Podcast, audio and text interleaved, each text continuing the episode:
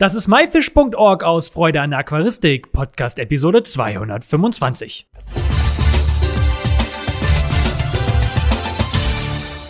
Hey zusammen, mein Name ist Lukas Müller und danke, dass du heute wieder Zeit nimmst, mir und meinem Gast zuzuhören. In der heutigen Episode geht es mal wieder um Osmosewasser und deren Gefahren bei der Herstellung und dafür habe ich wieder Thomas Metzner am Telefon. In Podcast Episode 222 war Thomas schon mal zu Gast. Dort hat er uns erklärt, was Osmosewasser ist, worauf man achten sollte und warum genau er Profi ist. Du findest diese spannende Episode unter www.my-fish.org slash Episode 222. Hallo Thomas, schön, dass du wieder hier bist. Hallo Lukas, schön, dass ich wieder von dir höre. Nochmal zu dir. Kannst du dich vielleicht für die Zuschauer, die dich nicht kennen, noch einmal kurz in ein paar Sätzen vorstellen? Bin seit was über 35 Jahren in der Aquaristik, habe mich dann vor sieben Jahren mit Garnelen auseinandergesetzt und da bin ich auch das erste Mal mit Osmosewasser in Berührung gekommen und ja, leider bin ich immer an Grenzen gestoßen, die die Industrie sagt, das ist nicht möglich, das ist nicht machbar. Und da habe ich mich wirklich mit Osmosewasser auseinandergesetzt, mittlerweile seit drei, dreieinhalb Jahren. Und habe dann sozusagen letztes Jahr meine ersten Osmoseanlagen selber entwickelt und so konzipiert, so dass ich damit zufrieden bin und meine Kunden mittlerweile auch. Und ja, einfach einfaches System mit einfachem Überblick einfach zu handhaben. Du bist ja ein Experte, wenn es um Osmosewasser geht, wie du eben auch schon mal äh, gesagt hast. Heute wollen wir die verschiedenen Gefahren bei der Herstellung miteinander besprechen. Was muss ich denn beachten bei der Herstellung von Osmosewasser? Ja, also von der Herstellung von Osmosewasser, da sind wir eigentlich schon im Prinzip drei Schritte zu weit. Erstmal muss ich erstmal schauen, so, wo, wo bin ich eigentlich? Wo lebe ich? Was habe ich für ein Ausgangswasser? Was, was für ein Wasser kommt eigentlich aus meiner Leitung? Und vor allen Dingen, wie ist meine Leitung? Ich meine, es gibt Häuser, die sind ganz neu gebaut, das heißt, alles ist noch relativ im guten Bereich, aber es gibt auch alte Häuser, ich sag mal, wo auch noch Bleirohre ex existieren, wo ich sag jetzt mal, Wasser schon in Hülle und Fülle durchgeflossen ist, Kalkrücklagerung, Bakterienbildung, eigentlich das volle Programm, was man haben kann. Und da sollte man als erstes immer schauen, wirklich das Wasser messen lassen, nicht messen lassen mit Tröpfchentest, das ist einfach zu ungenau, sondern es gibt mittlerweile wirklich sehr gute deutsche Institute, äh, wo kostengünstig das Wasser getestet werden kann, so dass ich erstmal weiß, was habe ich da eigentlich erstmal für ein Wasser. So, und dann gehe ich einen Schritt weiter, sage, okay, ich weiß, was ich habe, ich weiß, was ich rausfiltern möchte. Und dann gehen wir im Bereich der Osmoseanlage. Osmoseanlagen gibt es zahlreich und ganz viele auf dem Markt. Aber hm, man sollte schon wirklich gucken, stimmt das, äh, das Qualitäts-Leistungsverhältnis, gar nicht mal das Preis-Leistungsverhältnis, sondern wirklich die Qualität was ist verarbeitet worden, was für Materialien sind da drin, äh, mit welchen Filtern arbeite ich da. Selbst, ich sag mal, im, Bereich der Membrane, die ja die Herzstücke der ganzen Anlagen sind, ähm, muss man schon wirklich genau schauen, so, welche Qualität habe ich dort. Ähm, ja, das sind erstmal so, so Sachen, die wirklich, ja, schon schon sehr wichtig sind, wo man wirklich drauf achten sollte, weil ich sag mir, was hilft es mir, wenn ich das Wasser durch eine Osmoseanlage sauber filtern kann, aber die Materialien so schlecht sind, dass ich, ich sag mal zum Beispiel Plastikrückstände oder Plastikpartikel hinten aus dem Filter wieder rauskommen und wieder in meinen Wasser gelangen. Da ist kein von uns weitergeholfen. Ähm, Wichtig sind auch die äh, Qualität der Filtermedien, also sprich von den Vorfiltern bis hin über den Membran, über das Gehäuse bis über die Nachfilter. Das sind so Dinge, die schon bei der Herstellung von Osmosewasser schon ja, gravierende Auswirkungen haben. Das ist ja schon mal eine ganz schöne Menge. Ja, das ist richtig. Das ist eine ganze Menge. Ähm, klingt auch am Anfang wirklich viel und, und man denkt so, oh jemine, das, das, das kann ich alles gar nicht behalten, das ist zu viel. Nein, es ist es eigentlich nicht. Im Endeffekt sind es eigentlich drei Punkte. Was habe ich für Wasser? Was kann meine Anlage leisten? Was möchte ich zum Schluss eigentlich erhalten?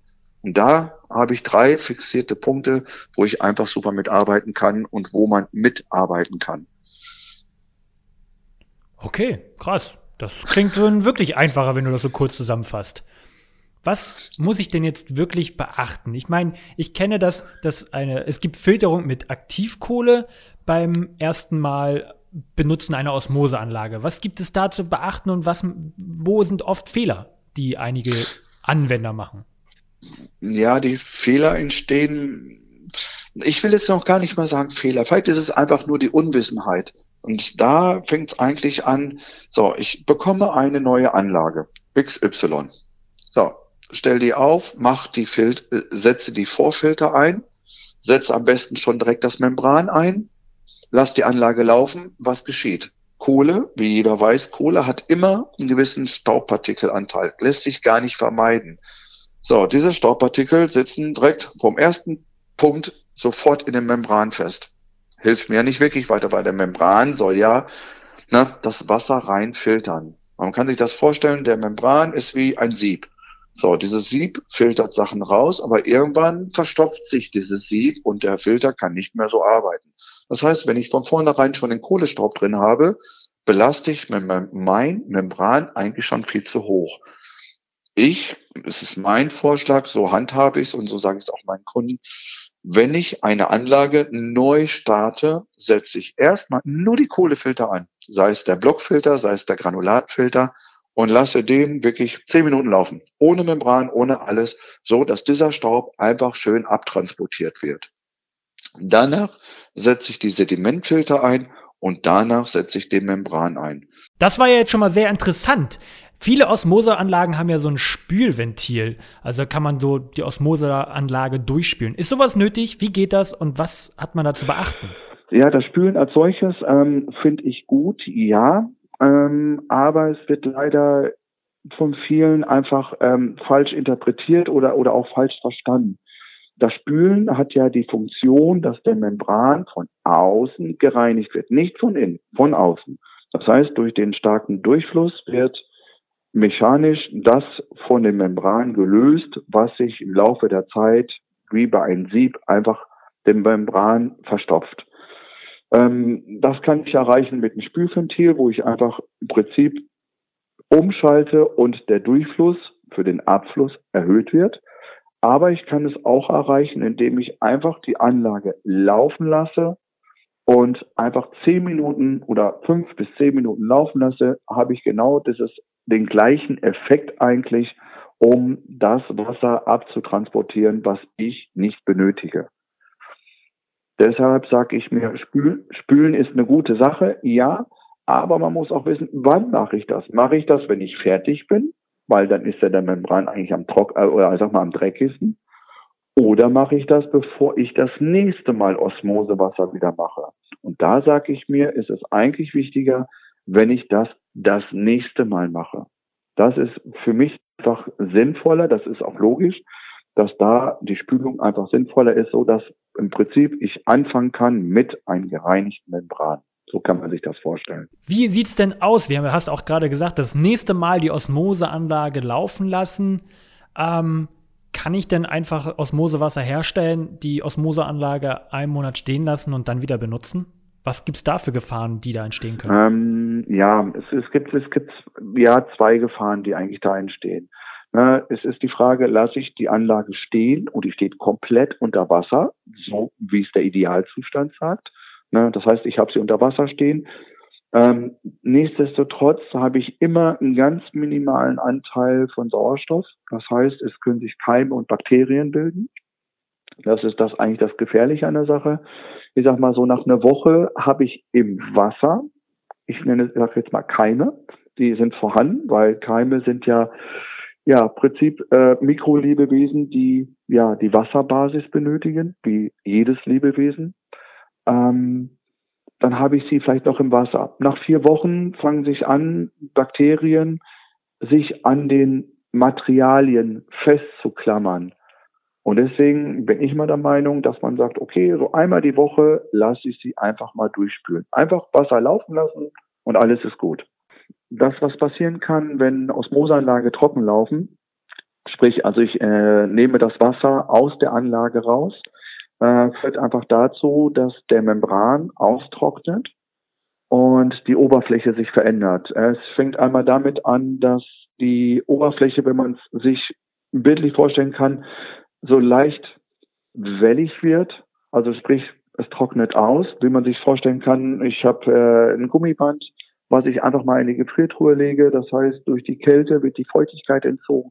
Dieses Gummiband wird porös, kann die Aufgabe nicht mehr erfüllen, bricht irgendwann und nichts anderes ist es beim Membran auch. Das heißt, die Oberfläche wird zerstört. Das Schlimmste, was noch passieren kann, dass sich äh, Ablagerungen drauf bilden. Das heißt, ich habe ja der Membran ist ja nicht gleich sofort trocken, sondern der hat ja so eine, ja so eine klamme, feuchte Oberfläche. Dementsprechend äh, können sich da äh, ja Keime und Bakterien ansiedeln. Das heißt also, wenn der Membran einmal trocken ist, ist der eigentlich nie wieder zu regenerieren und er ist einfach kaputt. Man muss es einfach so sagen, er ist kaputt, er ist zerstört. Die, die feinen Poren, die vorhanden sind, sind einfach nicht mehr, können nicht mehr das erfüllen, wofür dieser Membran eigentlich ausgelegt ist. Was kann man denn daran, also wie kann man das denn verhindern, dass man jetzt die äh, Anlage trocken laufen lässt? Gibt es da irgendwelche Tipps für? Ähm, ja, es gibt, äh, es kommt immer darauf an, wie ich die Anlage nutze. Ich sag mal, habe ich die Anlage jetzt immer so, wie ich das bei mir habe, unter der Spüle stehen. Das heißt, ich habe die Anschlüsse immer permanent mit der Anlage verbunden. Das heißt, Wasser kann nicht auslaufen, weil dadurch durch den Auslauf entsteht ein Vakuum, weil von hinten kein Wasser nachkommt. Das heißt, das Wasser bleibt stehen und soll auch dahin. Dann gibt es aber, ich sag mal, auch Aquarianer, die ihre Anlage in die Badewanne stellen, machen ihr Wasser, nehmen die wieder aus der Badewanne, stellen die unter die Anlage oder stellen die in den Keller. Dann sollte man an jedem Anschluss, also sprich beim Wassereingang, Wasserausgang und beim Abwasser Blindstopfen draufstecken, so dass Prinzip das Wasser nicht entweichen kann. Dann ist man eigentlich auf äh, den guten Weg, so dass die Anlage auch nicht leer laufen kann. Mhm. Gibt es da so spezielle Stopfen für oder muss man sich das sowas selber basteln? Nein, muss man gar nicht selber basteln. Also ich sag mal, jeder gute Osmose-Shop hat das eigentlich. Das sind, das sind eigentlich Pfennigprodukte. Äh, man kann sogar äh, farblich auswählen, so dass man wirklich sagt, so weiß ist für den Wassereingang und blau ist für das Reinstwasser und rot ist für das Abwasser, so dass ich auch da auch später, wenn ich die anschließe, nicht Gefahr laufe, dass ich die Anschlüsse zum Beispiel verwechseln könnte. Weil es wäre ja fatal, wenn ich das, das, das Osmosewasser in, in, in den Abfluss runterlaufen lasse und wundere mich, warum ich so wenig Reinwasser habe. dann, äh, ja, dann hat man, ja, das ist das, was passieren könnte. Eine Frage, die ich sehr häufig höre, ist Osmosewasser lagern. Wie lange kann man Osmosewasser lagern? Wie macht man das am besten? Und gibt es da Gefahren bei der Lagerung von fertigem Osmosewasser? Ähm, ja, also Osmosewasser kann man lagern. Es ist eigentlich überhaupt kein Problem. Wichtig ist nur, dass der Behälter wirklich sauber ist. Er muss wirklich einwandfrei sauber sein. Dann kann ich Osmosewasser lagern. Äh, wenn ich ihn noch verschließen kann, ist es sogar noch besser, dass ich halt keine um Umwelteinflüsse mit einschleichen. Ähm, Osmosewasser als solches wird nicht schlecht. Das ist meine Erfahrung. Was soll auch passieren? es kann ja eigentlich nichts passieren, weil äh, ähm, eine Wasserstoffzersetzung kann nicht stattfinden, weil es ist ja nichts mehr vorhanden im Wasser, was diesen Umschluss machen könnte. Und ähm, ich meine, ich sehe das auch, wenn man, ich sag mal zum Beispiel destilliertes Wasser oder Osmosewasser kauft in ein Geschäft, also abgefüllt, steht immer drauf, äh, Mindesthaltbarkeit ein Jahr, wo ich denke so, hm, das sind aber eigentlich Vorgaben, die einfach ähm, ja durch das äh, mir fehlt gerade das passende Wort. Ähm, das sind die Vorgaben, die der, der, der Staat einfach vorgibt, wie auch bei Lebensmitteln etc. Muss alles, was man zu sich nehmen könnte, muss ein Mindesthaltbarkeitsdatum haben, aber Osmosewasser, genauso wie destilliertes Wasser, kann nicht schlecht werden. Das kann nur dann passieren, wenn ich das in ein Gefäß fülle, was, ich sage jetzt mal, bakteriell belastet ist oder irgendwelche noch ja, feine, meinetwegen Dreck oder, oder irgendwelche Staubreste drin sind, das ist das, was arbeiten kann, aber sonst kann eigentlich nichts passieren. Nein. Okay, gut. Das äh, beantwortet bestimmt vielen Ihre Frage. Wir haben jetzt über verschiedene Gefahren gesprochen, wie Aktivkohle, dass man diese ähm, vorher einmal durchspülen muss, bevor man die Membran einsetzt. Einmal auch das Durchspülen einer Osmoseanlage ähm, ebenso das Trockenlaufen einer Osmoseanlage sowie auch Bakterien. Was gibt es denn noch so Gefährliches bei der Herstellung von Osmosewasser, Thomas? Puh, also ich glaube, das, ich glaube, das Schlimmste ist eigentlich der Mensch. Ähm, ich muss es einfach, ich muss es einfach, ich habe einfach die Erfahrung gemacht, gesagt, ich, äh, da haben wir uns ja auch kennengelernt, wo ich auf der Messe war. Und äh, die Leute haben sich die Anlagen von mir angeschaut. Und das erste, die erste Frage, die immer kommt, ist, was kommt hinten für ein Leitwert raus? Wo ich immer sage, ja, was soll mir dieser Leitwert sagen? So, der Leitwert sagt mir eigentlich nur, wie viele Mineralien sind noch gelöst.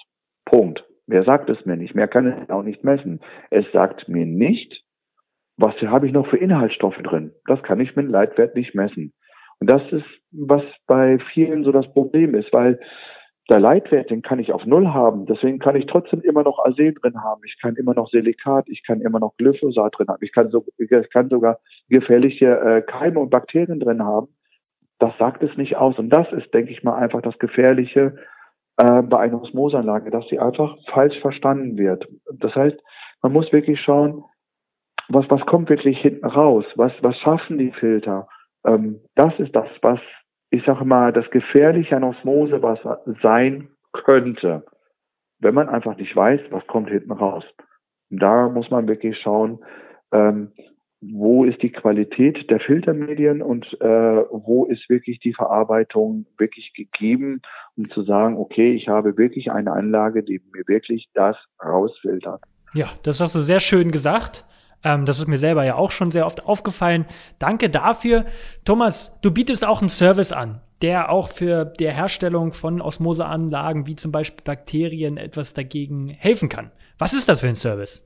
Ähm, den Service, den ich mit anbiete, ähm, ist zum einen einmal eine wirkliche Desinfektion äh, auf Wasserstoffperoxidbasis, sodass die Anlage wirklich äh, von Keimen befreit werden kann. Das sollte man, ich sage jetzt für mich, ich mache es halben Jahr. Das heißt, sobald ich meine Vorfilter wechsle, äh, reinige ich über Wasser mit Wasserstoffperoxid äh, meine Vorkammern das, äh, was man, ich sag mal, wenn der Membran getauscht wird, ich sag mal, was in der Regel so nach zwei Jahren, nach drei, vier Jahren, kommt immer darauf an, wie ich den pflege. Na, die Pflege des Membrans ist das, das Wichtigste überhaupt. Da sage ich, okay, ich habe vielleicht jetzt nicht ein Wasserverhältnis 1 zu 0,7, sondern ich habe vielleicht ein Wasserverhältnis von 1 zu 2 und sage, aber dafür habe ich eine Membran-Lebensdauer nicht von zwei Jahren, sondern von drei oder fünf Jahren sogar. Und ähm, wenn man dann sagt, ja, aber ich habe so einen hohen Wasserverbrauch, ja, aber das es schadet nicht. Es schadet weder der Umwelt, weil das Wasserverhältnis bleibt immer dasselbe, aber im Endeffekt tue ich mir aber etwas Gutes, weil ich sage, okay, der Membran arbeitet so, wie er arbeiten soll, nämlich rein mit guter Filterleistung und einem guten Effekt und mit gutem Wasser, was hinten rauskommt. Das, was ich noch mache, das mache ich in der Regel immer so alle zwei Jahre, kommt auch immer darauf an, wie der Ausgangswert ist. Ich hier habe sehr weiches Wasser, sprich wenig Kalk, aber es gibt auch Gegenden, wo der Kalkgehalt sehr hoch ist. Äh, eine Reinigung mit Zitronensäure, das heißt, ich nehme alles raus, was drin ist und lasse Zitronensäure wirklich für eine Viertelstunde durch die Anlage fließen, immer wieder im Umkehrfluss. So habe ich die Möglichkeit, A, ich habe Bakterien getötet und auch die Keime, aber ich habe die Anlage auch entkalkt. Was oft passiert bei den Druckminderern, war der Durchfluss wirklich ganz minimal ist. Wir reden noch nicht mal von ein, zwei Millimetern Durchfluss. Wenn ich da natürlich eine Kalkablagerung von 0,5 Millimeter habe, was schon sehr wenig ist, kriege ich nicht mehr die idealen ab, äh, nicht mehr die idealen Werte, die ich benötige, was ich hinten rausbekomme. Und was viele auch sehr äh, vergessen, das mache ich auch grundsätzlich, das Fetten der Dichtungen. Wie wir eben das Beispiel hatten mit dem Gummi in der Gefriertruhe. Wenn ein Gummi spröde wird, kann es nicht mehr das tun, was es tun soll. Das heißt, die Anlage wird undicht. Ich habe Wasserverlust. Am besten habe ich es noch unter der Spüle stehen, so wie ich es auch habe. Oder in einen Raum.